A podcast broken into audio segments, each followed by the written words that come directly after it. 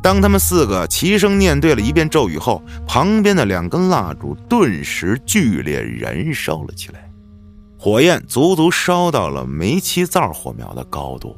蜡烛啊，就那么短短一秒钟左右，半秒不到，再一睁开眼，就看见他的视野里有一双很脏的靴子朝他走了过来。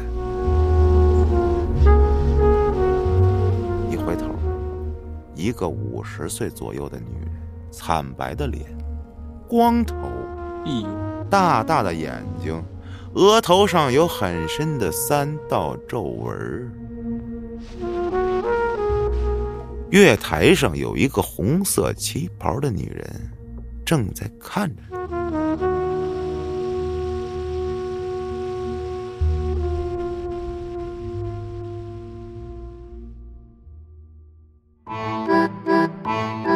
欢迎收听由后端组为您带来的邪事儿栏目。如果您有一些比较有意思的经历和故事，可以关注后端组公众号投稿给小编，也可以通过小编加入微信群和我们一起交流互动。大家好，我是老安。大家好，我是秋。大家好，我是小俊。你们玩过四角游戏吗？没有，就是从墙边互相拍那个是吗？对，听说过，没敢实际操作，因为没人爱跟我玩，所以没朋友。是，敢玩吗？反正现在屋里边仨人不够黑，不够大，关灯啊！他那屋我觉得首先得大，多大？就怎么着也得跟一间教室那么大。晚上跟我去博物馆，我操！咱在大厅里溜达啊，够大吗？那到时候就出来的不会是第五个人，会有五六七八九十全出来了。是，你就看那个四楼、五楼、六楼那个展厅那些都下来了，各种什么小小蜡像、小骷髅啊，过来搭一下肩膀。小骷髅是什么东西？骷髅吗？是万圣节的装饰品吗？啊，对啊。今天这个朋友讲了一下自己玩。四角游戏的经历，之前咱们节目里也讲过类似的。嗯，咱们来听听他这个啊，看看这个艺高人胆大的朋友，他叫三千。这事儿发生在他初中那段时间。他说：“我也不是什么敏感体质，我就是一个普通人，零零后。嗯，当时初中有点胆儿大，初生牛犊不怕虎，啥都想尝试一下。漂亮，很正常。说那阵儿正盛行灵异游戏，就跟朋友们。”各种的尝试啊，请了不下十次笔仙，也玩过一些别的，比如在黄纸上用红笔写自己的名儿，我操！哎呦，然后半夜灵魂就能离体，这种奇奇怪怪的游戏，离体了吗？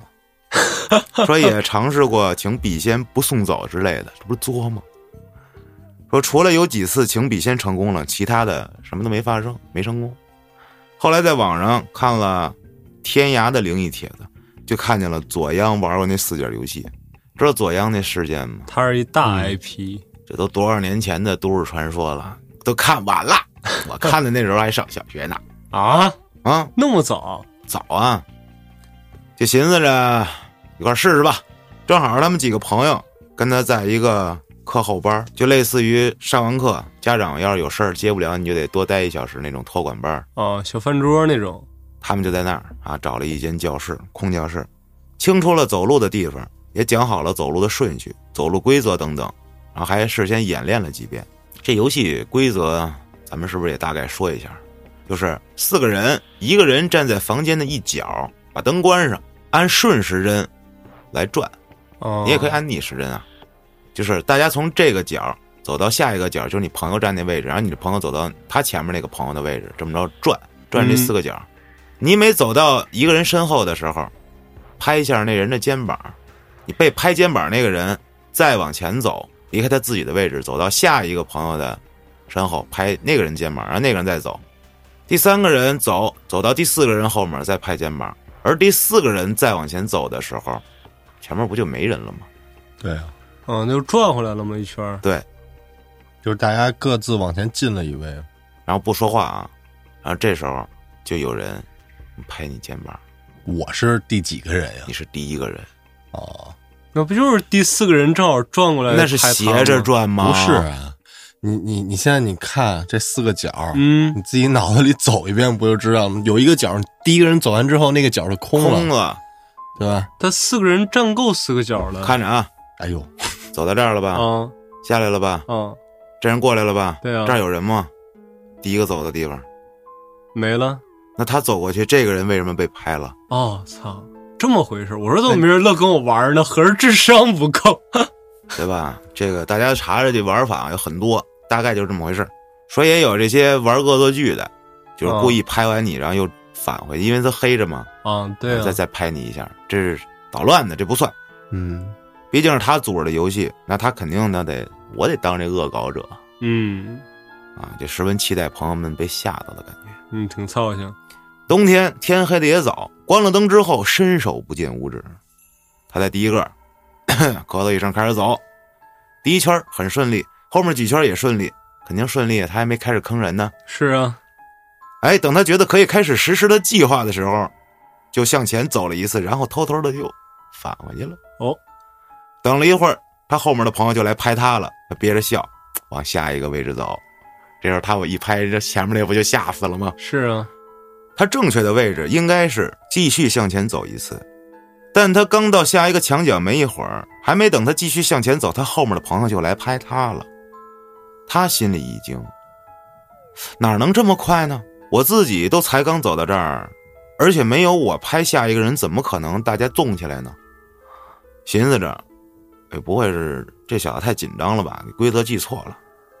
也没事反正走完一圈拍不到人，也就动不了。我一样能坑他们。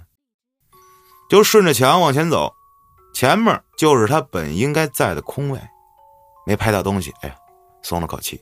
要拍到东西就拍他自己了呀。是啊，可还没等他松完这口气，他又被人拍了。就有人追着拍的，就是他不应该拍到人，也不应该被拍到，因为他折返了。是啊，他又往前走，前面居然还是一个空位，我操，不对劲了。首先，他们四个人要围着教室走一整圈他不可能有在那么短时间就会被拍到，而且他面前的位置一直都是空的。第一次是因为他作弊，但之后不可能会空出来。最令他惊讶的是，他们这个圈儿就这么走着，这个循环居然就按这个诡异的节奏重复了下去。当时也没觉得害怕，就觉得很奇怪。但也顺着这个节奏继续走了好几圈，赶上有一圈正好他后面的同学拍到他，他也就在门口灯的开关下面就直接喊咔，然后开了灯。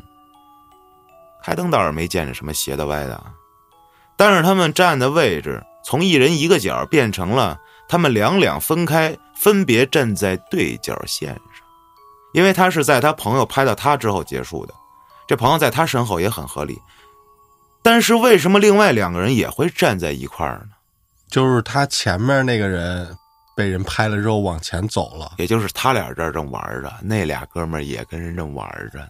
我去，当时觉得，哦，真的有些奇怪哦，啊，内心还有些兴奋，有些意外。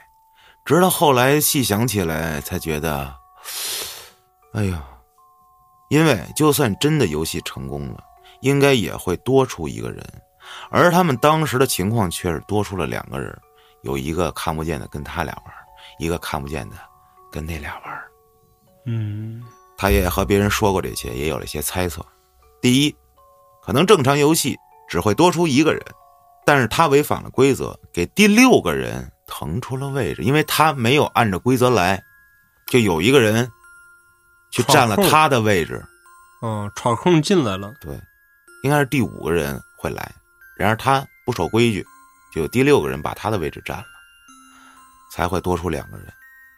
第二，无论作弊与否，加入游戏的人也都会越来越多。一个房间有四个角，最多最多也只允许八个人同时在玩这个游戏，对吧？一个墙角站俩。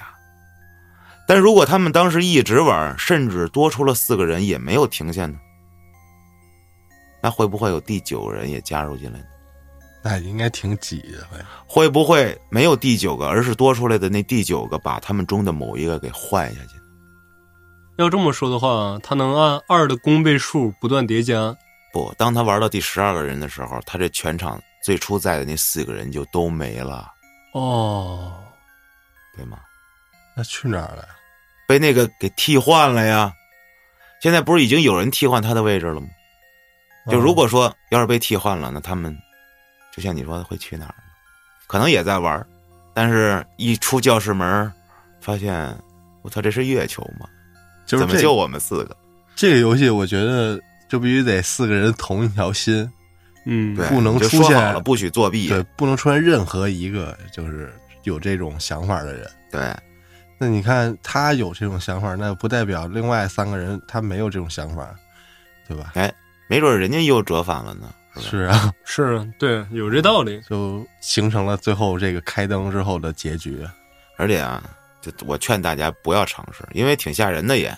你玩不成功，玩的成功，你就听着乐。但是你当时要玩，我觉得啊那种刺激，你不如你这么想着更刺激。而且网上有很多视频，你可以去看一看。主要是想找这么一个房子挺困难的，除了教室啊、舞蹈室啊什么的。就上学的上学的朋友对啊，也就是学校了，学校或者那个排舞厅啊之类的。练舞厅咱们在自个儿在家里怎么玩儿？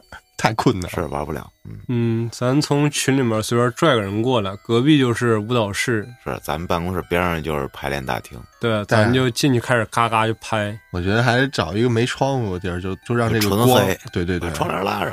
啊、拉上也不一定行吧。纯黑的话，你让这整个屋没有任何光源，它就是纯黑，你像这屋，每天我一来就是纯黑。是因为它没窗户。对啊，对这四角游戏算是灵异游戏的一种吧。嗯，咱再说一司空见惯的笔仙儿。这投稿的朋友叫小杨，这小杨呢是一位高中生，从今年暑假开始接触到咱们，经过三番五次的思想斗争，决定把这个故事投稿给咱们，嗨，这有什么思想斗争的？因为他始终写到一半就不敢往下写了。哇、这么凶，自认为曾经的自己极其胆大，且对于灵异方面的事儿，只要抱着一颗敬畏的心，便万无一失。但自那件事儿后，才明白，对于这些鬼神之事，不单单需要一颗无意冒犯的心，最后一点就是千万别对他们产生好奇，就这是受多的刺激？他不是说这个是笔仙游戏吗？嗯，是不是对这个鬼神有敬畏之心就不应该玩这种游戏，你别招他呀。对呀、是吧？那现在看看他这个故事是怎么发生的。一样。当时他也是初中的时候，年轻人孩子爱干这事儿。是，像我稳如老狗，讲了这么多年，从来没干过一次。中考前几个月，因为学习压力大，老想做一些刺激的事儿解解压。刚好他听外婆说了一件事儿，说家附近一个公园有一个大概五六十岁的老婆婆，因为婆媳矛盾，在一个亭子里喝农药自杀了。据他外婆说，当时那位婆婆的遗体是被一位环卫工人发现的。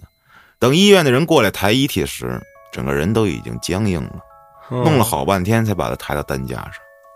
正因为这件事儿，他们产生了玩笔仙这个想法，约上了小伙伴们，找了一次父母在外地出差的机会，开始一起召唤笔仙。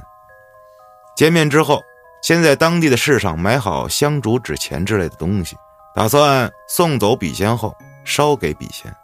做完这些，便跟小伙伴们会合了。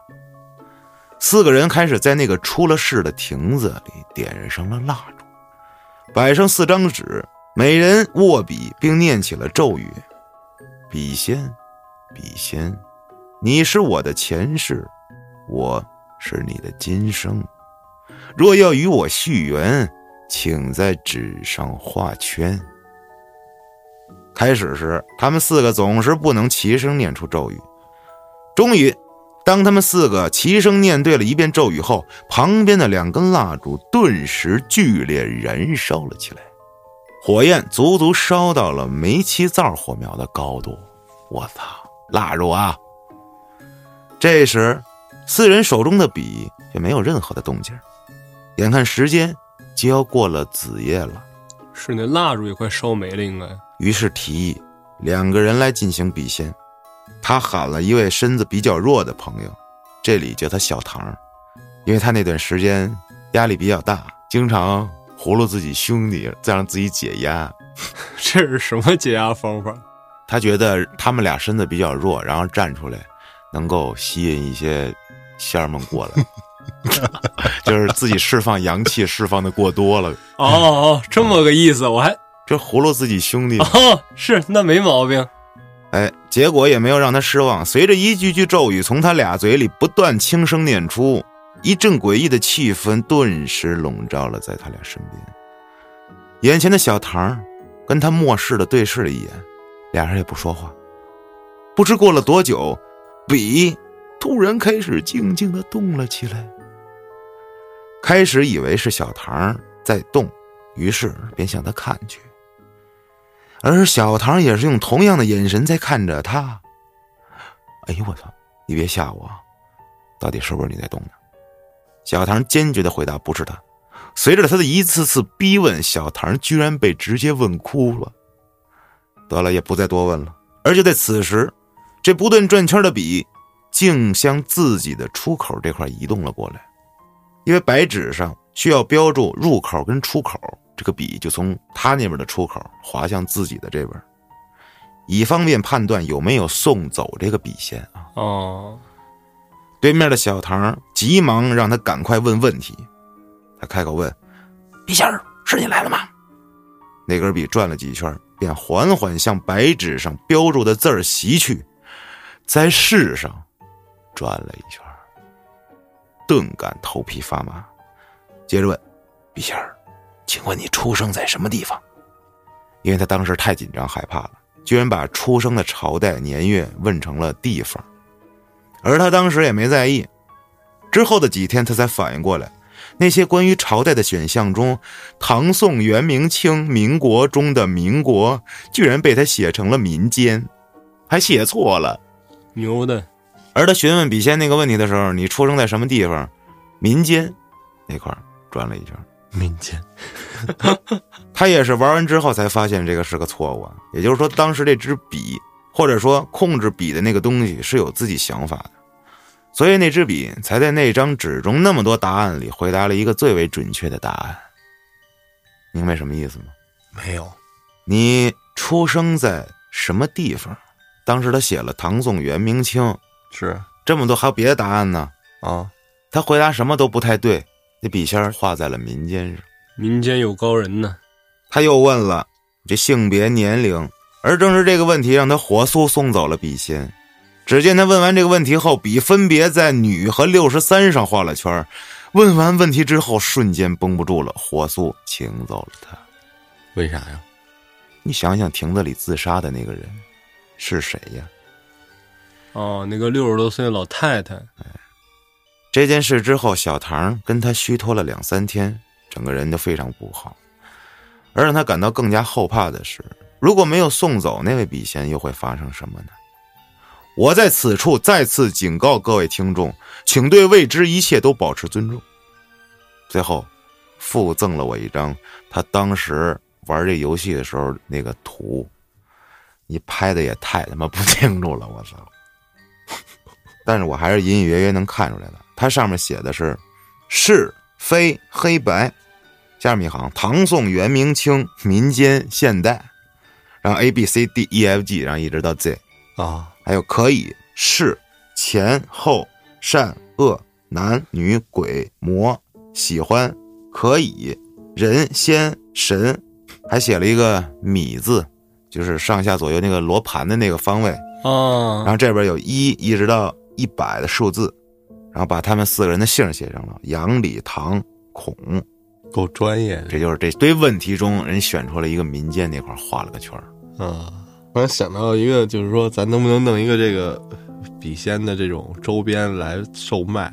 现在不知道淘宝上有没有这种东西，省得你自己写了。不，你可以直接卖笔，直接卖笔什么意思呀？玩笔仙的笔啊，那是个文具店都能卖。我们这是后端做的，附过魔咒，里面融入过灵魂，老安开过光，融入。咱从哪儿整这么多灵魂？我冲他吹过气儿，我缩了过他。啊，那行，那行，那这个味儿对了啊。我还有一个问题就是，笔仙是不是那会儿这个影视剧给咱们带过来的？不是，笔仙最早来源于伏击。是，就是说，在叫笔仙之前，它是有这个之前的这个，之前也有这么个游戏，但是后来你要香港那边有拍电影啊，是一些小报刊、地摊文学里面会经常讲一些这样的鬼故事，嗯哎，就风靡了。跟那会儿什么，哎呀，一说啊，地摊文学这些鬼故事，你就断不了笔仙儿，嗯，要么就是女寝、啊，男寝，然后是解剖医院室哎，就反正就这点地儿。等于说那笔仙就是后后创造的这个词呗。词儿的话，那无从考证了。但是你故事越来越多，这个 IP 不就越来越火？反正也是出了那个电视影之后才开始出现这些故事的。嗯，嗯，但是之前也有这种故事，但是不是叫笔仙，对吧？可能是任何仙儿，或者以前也没有这样的人，没有人去做这样的事儿。他就是换汤不换药。之前还有碟仙的，嗯，是，啊，还有筷子仙儿，是吧哎？呦喂，多去了，就是换汤不换药。你什么 IP 大，咱就玩什么呗，写什么对，呗。所以这个东西就是在就是怎么说呀？这个呃，流量和商业注入之下，我就觉得它没有那么多的灵异属性了。我之前节目里也讲过，跟大宝玩，对啊，我疯狂骂他，我说你别他妈再追我手了，我操！然后他跟我说？没有，啊，没有肯定这么说。啊，就你你能不能感觉到他在拽你的力量，对吧？对啊，我感觉他在拽我。那你能明显感觉出是他拽你，或者说是能区别出是笔拽你跟他拽你的区别吗？笔拽你跟人拽你是不一样的。是吧？是啊。应该它是从哪块发力，它有一个发力的中心点。对，你，你如果说咱俩一块儿握着这根笔，嗯这个笔如果带着咱俩转的话，嗯，咱俩手肯定是放松的。你要我拽你，我手指肯定发力。就这么说，假如说我突然中就是咱俩都放松，但是咱俩嗯动了啊，嗯。笔在动的话，对。我一发力，我往回蹬一下，我应该带着你走，是啊，而我蹬的时候，大宝老师在，就是我发力，他在发力的途中被我蹬了一下，就明显感觉，嘿 你主要你看那胳膊那个青筋胀的快爆炸了，那就是发力呢。那所以玩笔仙的时候得穿一长袖，还得。啊，那我当时记得有个电影，初中那会儿吧，叫什么《笔仙大战贞子》啊，我操挺燃的。我觉得那伏伏击，还有那个就是国外，它那会儿有一个女巫的那种，它有一个板，那个什么什么字儿的那些英文字母，然后那个那不是水晶球占卜吗？不是不是，还有另外一个就也是类似咱们这种笔仙的，啊，啊，它一个木板子，木板上好多英文字母，也应该是 A B C D 到 Z 这种，还有一尺子，尺子中间有一个眼儿是镂空的，这个镂空的这个眼儿的尺寸就是能罩住一个对，罩住一个字儿哎，对，然后他们也是两个人在这个板子上，一人扶着一个尺子一边儿吧，好像，然后也是念咒语，但是他念那咒语就比咱这咒语高级多了，他那个是真的听不懂啊，反正是的，说外语可能就也不是英语，也不是英语，啊。他反正有本那种吉普赛人有人魔法书什么的，哦。打开魔法书念一段。啊，然后边上还有做法，做那仪式要点蜡烛，什么做一些什么六芒星阵，坐在阵中间，然后再点蜡烛，这那也有好多这种辅助、哦这个召唤鬼魂吧这种的 灵异小道具。过一个美剧吧，里美恐面有这个，美恐有这么集啊，是你要说那俩人是俄罗斯人，他俩应该也不说英语。然后俩人就开始在那推推推，然后另外突然推着一个单词出来之后，吓一跳，缩回去了，就嗯就开始哭吧怎么的，啊，哭吧。就是这种。嗯，那刚才一说初中那会儿看地摊文学，就是当时有一个特别火的，就是那个叫男生女生，向前冲，不是什么呀，名字叫这个，分那个金刊和银刊。嚯，一个里面是讲那些什么青春文学，另外一个就是恐怖故事，还有哦，当时有什么新锐阅读、布克这些。嗯，当时最恐怖的经历是什么呢？是我上课的时候，我从桌洞里面偷摸看这鬼故事呢，嗯，被老师发现了。老师摁着镜步走到我前面，疯狂敲我桌子。摁 shave 的过来，砰对砰砰砰砰，就那一刻，我感觉我心脏要骤停了，那是我最恐怖的经历。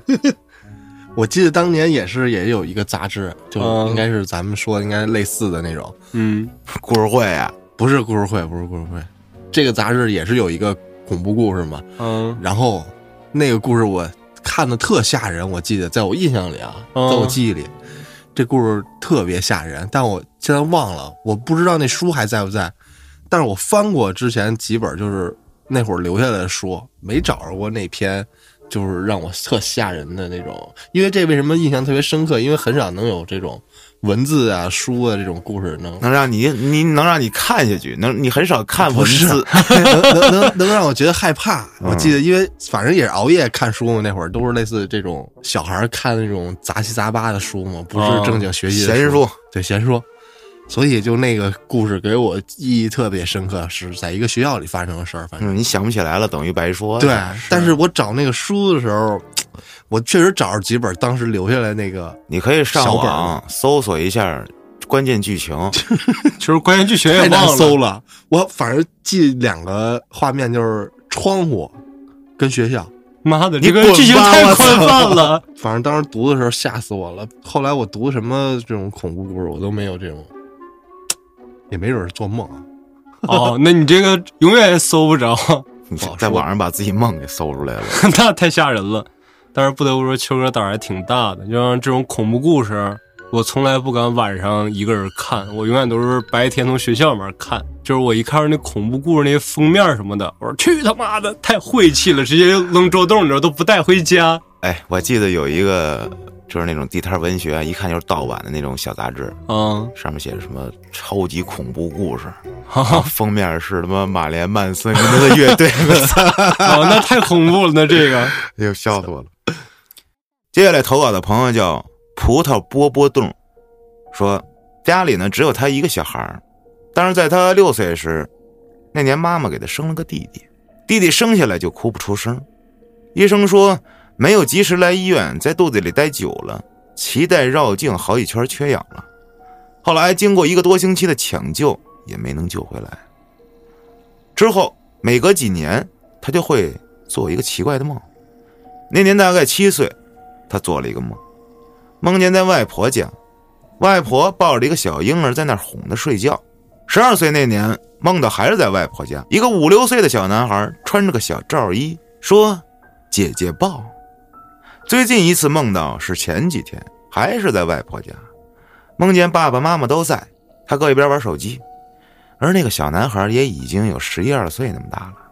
妈妈告诉这葡萄说这孩子得了重病，没多少日子了，让这葡萄对这小孩好点这葡萄还把自己的手机给他玩，还给了他一堆零食。每次梦到这个男孩，这男孩也没有吓过他。后来给外婆讲了这几个奇怪的梦。外婆说：“这可能就是你弟弟，告诉他，以后再再梦见他，你就冲他吐口水，骂他，就不会再梦见了。”这也太混了。第二件事是发生在妈妈二爷家的房子里，那房子大概是一零年左右修的，可是建起来没多久，他们就去新疆打工了，家里安了个太阳能，方便洗澡。他们那边一直也没有自来水，都是吃井水。所以太阳能用水，也就是抽水机抽，没人在家就根本不可能有人用水。而奇怪的就是他们家那个抽水机一天到晚都在往太阳能里面灌水。那边的老人都说他们那房子不干净。一七年那年的暑假，姥姥让他们家帮忙割水稻，晚上就住他们家了，睡在一楼。这时已经十一点多，快十二点了。这葡萄当时还在看电视，可能有点吵。外婆看了一眼时间，叫他睡觉吧，别看了。哎，他就关了电视，准备睡了。刚关上灯，就听见楼上很多人在走动。问姥姥听见没有？姥姥说：“你赶紧睡觉。”当时害怕的要死。后来再跟姥姥说起这件事儿，姥姥说呀：“他们家那房子被人整过，所以不太干净。那一天也就是凑合住一宿，也就没事了。”他妈这二爷他们家那房子，说可能被人整过。就是埋了个什么东西，他们不在这住，没准要方他们给他弄弄风水啥的，得罪人了是吧？哎，说的这风水，嗯，朋友们，请去收听《胡说有道》第一百零三集《宋江占卜戴招安》。在这期的后半段里，道爷详细了讲述了二零二三年家中风水格局跟怎么化解和怎么提高运势。这有点泄露天机啊！这道爷一下通过电台，通过科技，告诉了多少人啊？有兴趣的可以听一下去，没兴趣的也听一听吧，听一听当个乐啊，喷一喷倒下去啊。我说你们放放屁，没有不信的，你可以反着试一试，哎破一破对的，对对对迎难而上啊！接下来投稿的朋友叫林西青，一八年刚上中专，学校待了三个月，待不住了，回家了。离家也不远，四十多公里。那天刚好下小雨。小的时候呢，他出过一起车祸，所以一遇上这下雨啊，他就老能想起来。当时依稀看见在马路对面站着一个穿着特别鲜艳的女人，他那时候没怎么在意，然而迎面就驶来一辆车把他给撞了，这就他印象非常深刻。一到这下小雨的时候，就会想起这件事儿。嗯，谈到现在啊，那天他回家也是下雨，就非常巧，家前面又是樱花，又是坟的。哎呦，樱花在前面，坟离他家可能有一百五十米左右的样子。下雨会很冷，但是他那天明显感觉他背后有人站着，一阵凉意。回头一看，还是没人啊，很奇怪。在樱花地里，这时看见一个人站在里头，很清晰，像三十多岁出头这么一女的，离他大概十多米，穿着白衣服。这小林打着伞，准备去拿钥匙的时候，一低头，这伞挡了一下他的视野，就那么短短一秒钟左右，半秒不到。再一睁开眼，就看见他的视野里有一双很脏的靴子朝他走了过来。抬头的时候呗。就刚一低头，就有一个靴子出现在他伞里啊，那个视野里了，没有声音，只有雨声，就露在他视野里，就那么一小块范围内啊。他把伞再一拿起来，什么都没有。然而那双靴子就摆在他面前啊、就是一双靴子，特别脏，像是七十年代的样子。咱们不是说这靴子就是摆在他面前，而他低头才看见，而是说他低头的时候有一双靴子走进来，走进了视野里的。啊，我操！回家之后，跟老妈他们说了这事儿，老妈就跟他说：“以前呀，家这边属于一个老坟区，没什么，别怕。”再也就没打听出来什么了。我操，这他妈挺瘆得慌的。这还别怕呢？那没办法，他家就住离坟一百多米，你说这这咋整？是那那是是不是有积水？这靴子飘过来，走过来的，走什么叫走？先来前脚，再来后脚吧。就是他有没有可能记错了呢？就是他没准拿你的科学解释，就是记错了，要不就脑子有病。没说是脑子有病，主要那个靴子，你看啊，你要给它放在，你甭管是靴子还是什么别的，你只要是那种高帮的鞋，你给它放在水上，它不可能那么立着。对，它会趴下就倒下了，而且你想想它沉呀、它是，再一倒下不就沉底儿了吗？但是它底儿沉呀，你说它飘过来呀，它飘过来那水得多呀，它怎么能飘过来呢？如果水多，那它就倒下来呀。是啊，主要家住坟圈子里面，这个太凶了。不是住坟圈子里面，是边儿上，哦哦，不好意思，我说这太吉祥了。我操！接下来投稿的朋友叫马贝九，零八年四月份左右，清明节前后，那时候刚刚上初中，身体因为一些原因很不好，很有规律的，一个月发烧，一个月感冒，你这玩意儿。当时还没有灵异事件部，所以那时候他每天晚上十二点到一点都在听幺零四点四，越夜越惊心的恐怖栏目。因为本身他身体不好，再加上这睡眠不足，可能就是导致这件事的起因。真坏，借着咱们电台给别的电台做引流、做推广。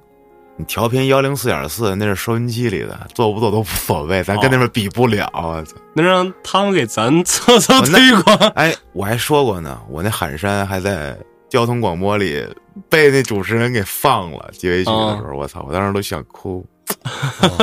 哎，接下来咱们收听这首来自琼克乐队的《喊山》，噔噔噔噔噔嗨，这有什么？你从共青团还讲话了吗？啊，是有一个公众号里把我从来没说过的话写了一遍，来自北京琼克乐队的安旭说，我给你念一遍啊，这是来自民间专业音乐人的一次大联盟，未来将向国内时尚音乐界乃至国际潮流音乐界发出长岛的声音、烟台的声音、山东的声音。抓紧把那户口迁走！你来自北京的琼克乐队发出山东的声音，就是去山东演出，他们的演出是他们当地的共青团办的，啊，嗯，这这就让我发了个声，啊，说这是我说的这话，我抓紧把户口迁出去，让我迁进来。哎，咱们接着讲啊，这清明节前大概半个月的时候，他每天凌晨三点左右会准时的醒过来，没有任何原因，醒了一下就看一下表，就接着睡。他的手机一般会压在他床边的枕头底下。这天晚上凌晨又醒了，把手伸到枕头底下，拿出手机一看，三点，就把手机扣下，推进枕头下面。就在这时，余光看到从他卧室门口进来一个人，是跑进来的，穿着白色的大背心跟白色的短裤，没看见有头发，于是下意识的认为是老爸来看看他。然而这个人的速度特别快，他是侧卧的，这人跑过了床，绕到了他的背后，他就想转过头去看，一回头。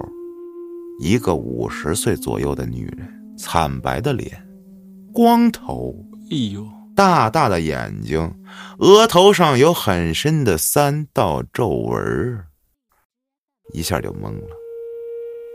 接着，这女的忽然俯下身来，歪着头，微笑的瞪着他，说：“你在干嘛？”这话之后。他就看着这个人慢慢的一点一点的消失，从还能看到轮廓，到什么都没有，这个过程中他一动没动。这人消失之后，发现自己已是一身的冷汗，甚至不敢叫出声，或者跑出去找父母，怕再招来其他什么东西。也不知过了多久，把头僵直的转了回去，是睡着了还是昏了过去？没有了记忆。之后，他并没有把这件事跟他爸妈说，但是在第二年清明节的时候，家人聊天，谈起了这么一件事儿。这舅舅说，在他们家那栋楼的楼上，以前有一个得癌症的女人去世了。联想起来，化疗，哦，嗯，可能会是他吧。人家也没啥，就是过来问问你，你干嘛呢你？干嘛呢？怎么还没睡呢？嗯，三点了，没啥，这是我家，你凭什么进来就没啥？晚上别老熬夜听鬼故事啊，要不然我就来找你了。哎呦，哎，这描述完了这个女人的形象，让我想起那个功夫足球里面的赵薇了哦，那假大光头啊，倍儿大。啊。不是，但是刚才形容完之后，说什么白背心儿、白短裤，你知道，特别形象，从脑海里边浮现出来。停时间的啊，光头强不不不不，求生之路玩过吗？啊，哭女，里哭女人有头发，哦就是那个小猴，就专门骑着人脑袋那个，哦。哒哒哒从那挠那个，脖子那个，对。小猴，哼对，因为不知道叫什么，那是英文名字，就起名小猴。我觉得特别像那个那个《指环王》里面那小矮子。啊，咕噜。对。那还挺可爱的，啊，咕噜，我他长得多嘚儿你们啊，看丑萌丑萌的，满脸皱纹，我操！他之前不是霍比特人吗？哎嗯，接着投稿的朋友叫小磊，他在郑州美术集训，家里是河南某地。一九年十二月份集训结束了，准备跟前前女友回家考试。因为是集训，当时要收手机，平时都是宿管大爷叫他们起床上课。在集训的最后一天，因为太累了，下午下课回宿舍补觉，天儿也慢慢暗了下来。过了半个多小时，感觉到腿很麻，他当时是侧躺着啊，按理说这腿麻也是应该是被压着那左腿麻，可是偏偏是在上面那右腿麻，就好像有人坐他腿上一样。这时他想睁开眼睛，可是怎么也睁不开，清楚的感觉到我可能是被掩住了。就在他挣扎的过程中，隐约看见一个穿着红色旗袍、长头发、看不见脸的女人，坐在他的大腿上，慢慢的向他移动。他拼命的想醒，然而那女人越靠越近，那还挺妙的。可是还是看不见他的脸。就在这时，咚咚咚，大爷开始敲他宿舍的门。这个女人，唰，飘走了，飘到了玻璃那块儿，然后消失了。这会儿他才能慢慢的睁开眼睛，可是腿麻的迹象并没有消失，也没多想，回去上课了。因为是集训最后一天，他也是晚上的车票回自己家。和老师们告别之后，就带着一块集训的女朋友去了火车站。十二月份又赶上春运，跟女朋友没有买到一块的车票，他在五车，女朋友在七车。起初还很正常，该上车了，就发现五号车厢跟他一块上来的旅客就那么几个人。心想，这郑州是个大站呀，不可能就这么几个人啊，心里有点犯嘀咕，也不知道嘀咕什么，但还是上了车。等车慢慢开动的时候，就发现月台上有一个红色旗袍的女人正在看着他。车开走了，过了一个小时左右，女朋友跟他说：“手机快没电了，让他给送个充电宝去。”自己要先去厕所，让他一会儿把充电宝放他座位上。这小磊拿着充电宝从五车厢到了七车厢。按照常理，从他这边走到女朋友那边要穿过六车厢，可是当他走过五车厢，直接就到了七车厢。我操，非常纳闷啊！把充电宝放在女朋友座位上，就跑了回去。等女朋友去完卫生间回来，给他发消息说。干嘛呢？充电宝怎么还没拿过来呀？完了，让人服了。哎呦，我这不刚给他送过去了吗？等他第二次再去这七车厢的时候，从中间一过，发现有六车厢啊，很正常啊。跟小林说了这个事儿，到最后也解释不了，然而那个充电宝也就没有了，大概率让人服了。那他这个怎么知道五六车厢是看那个车厢的标号呗？对呀，嗯，你从你这厢这车厢的尽头往七车厢走，它肯定有一个门吧？那写着七，中间那六去哪儿了？没有，那挺奇怪，是不是就压根儿让那女的夺去了七魂三魄？看东西是错的呀？你这多出来那个四个魂是哪来的呢？七魂三三魂七魄啊，七魂三魄啊，无所谓。当时这女的想勾他魂儿，结果大一敲，勾走了一半，歘飘走了。哦，哎，但是还是那句话，只要红旗袍的女鬼长得够漂亮，该害怕的不一定是谁。你当时都动不了，你能干嘛呀？你腿还是麻的，你让人勾你魂儿，你也反抗不了。他害怕什么呀？你就是一木头。听一听，马上要上讲零食那期微课玩家，就是吃星球杯，嗯，不用勺。那用什么呀？你猜，直接勺拿来，嘎就撅舌就撇，挤着吃？不挤着。我前一阵子刚吃完一桶星球杯，嗯，里面有那个圆色圆的小球饼干，对啊，底下是白的，上面黑的，啊，不用勺也不不用拿手挤，那玩意儿确实挺难抠的啊。如果你要不用铁勺抠的话，他送那小塑料勺、平沿勺不好抠。容易给掰折了，嗯，然后我用筷子吃过，也不太好崴，就得用铁勺。不用任何工具，吃完之后那跟新的一样，懂的就懂了。拿舌头缩了啊，舔。对，我去，就动不了，怕什么呀？我说腿麻，我记得是不是这个血栓的征兆啊？不一定，不一定。睡觉很容易麻，很正常。睡觉很容易麻，怎么正常？压着了。我从来没麻过，不就只有坐着睡觉容易麻？只有我只有上厕所的时候才麻。我每天晚上睡觉，我喜欢枕着我自己的胳膊，嗯，或者把我胳膊。你这种正常，你因为有东西压着呢。但是你腿自己左腿压右腿能压麻太。我把我胳膊，它不放在身子两边啊，我这么举起来，这么着做一个这是 Hello Kitty 的姿势，躺平躺的话，早上起来我醒了之后，我这关节动不了，稍微一动。钻心的疼，但是你长久保持这个姿势，对，那他可能也是长久保持一个姿势，然后有点不舒服呢。我不知道，没准这查心脏吧？没准你这可能是血栓的征兆，我这肯定是关节问题。别到时候是什么什么的这个征兆，疑难杂症，检查检查，体检体检。对你光吃吃不胖这一点就已经很可疑了啊！你干吃不胖这点已经很可疑了，不吸收啊。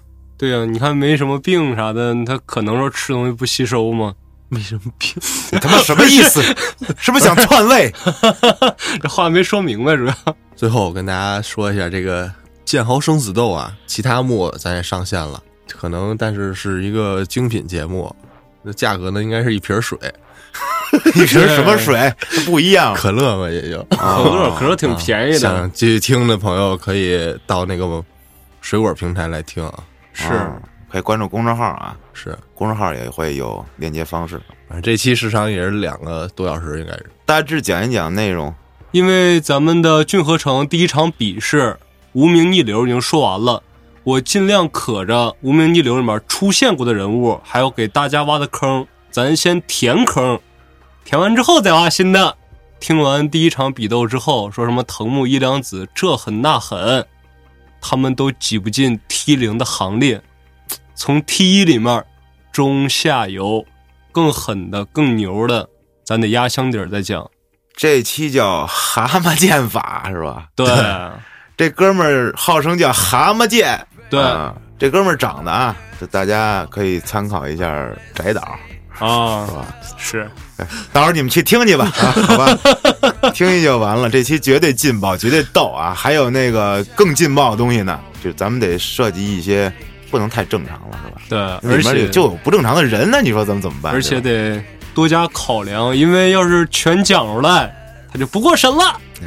好了，今天咱们也就聊到这儿了，感谢您的收听，咱们下期再见。